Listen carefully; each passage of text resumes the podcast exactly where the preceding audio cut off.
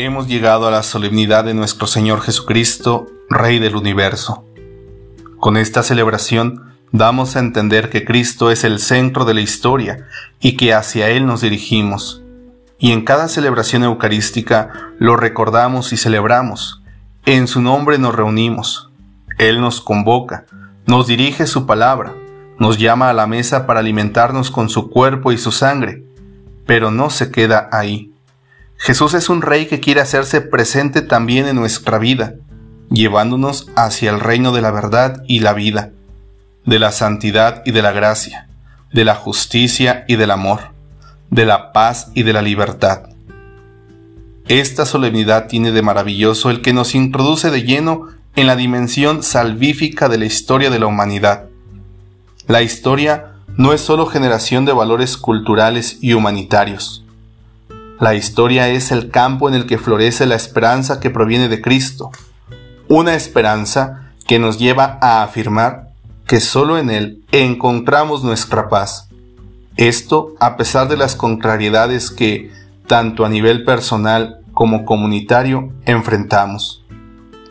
Así nos lo hace ver la primera lectura, que, hermanos, hemos de considerar como un canto a la esperanza.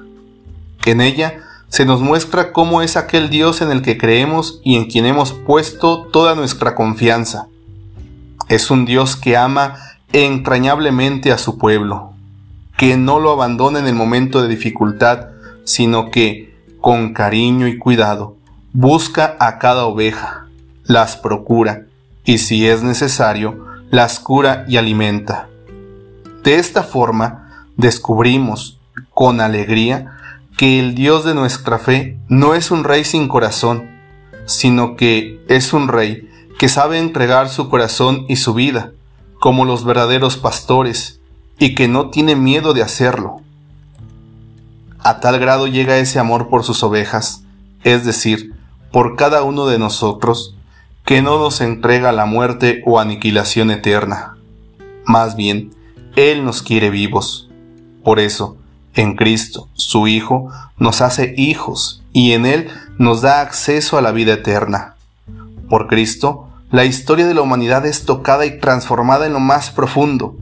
El ADN de muerte que estaba presente por ser descendientes de Adán se transfigura en ADN de vida eterna. No hemos nacido para la muerte, sino para la vida eterna. Aunque, para entrar en ella, es preciso afrontar a la hermana muerte, porque por ella somos llevados al reino de la vida que el Creador nos regala.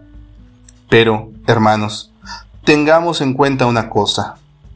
Para formar parte de los benditos del Padre, es decir, de aquellos que heredan el reino, es necesario el esfuerzo puntual por hacer presente el reino de Dios en este mundo. Esto quiere decir, el esfuerzo por hacer de este mundo un reinado de vida, de justicia y de paz.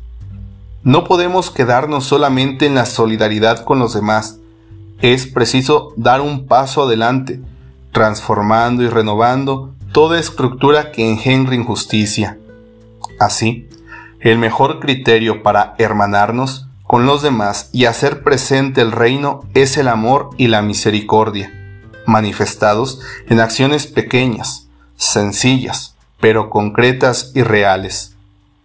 Se trata entonces de amar haciendo en favor del hermano, especialmente de los que son invisibilizados, desplazados o disminuidos, es decir, aquellos que tienen hambre, sed, que son migrantes o desplazados, aquellos que tienen necesidad y están desnudos, aquellos que han perdido la salud y la libertad. Al hacer acciones en favor de los demás, se cumple y valora el mandato del amor, y así se salvan los justos.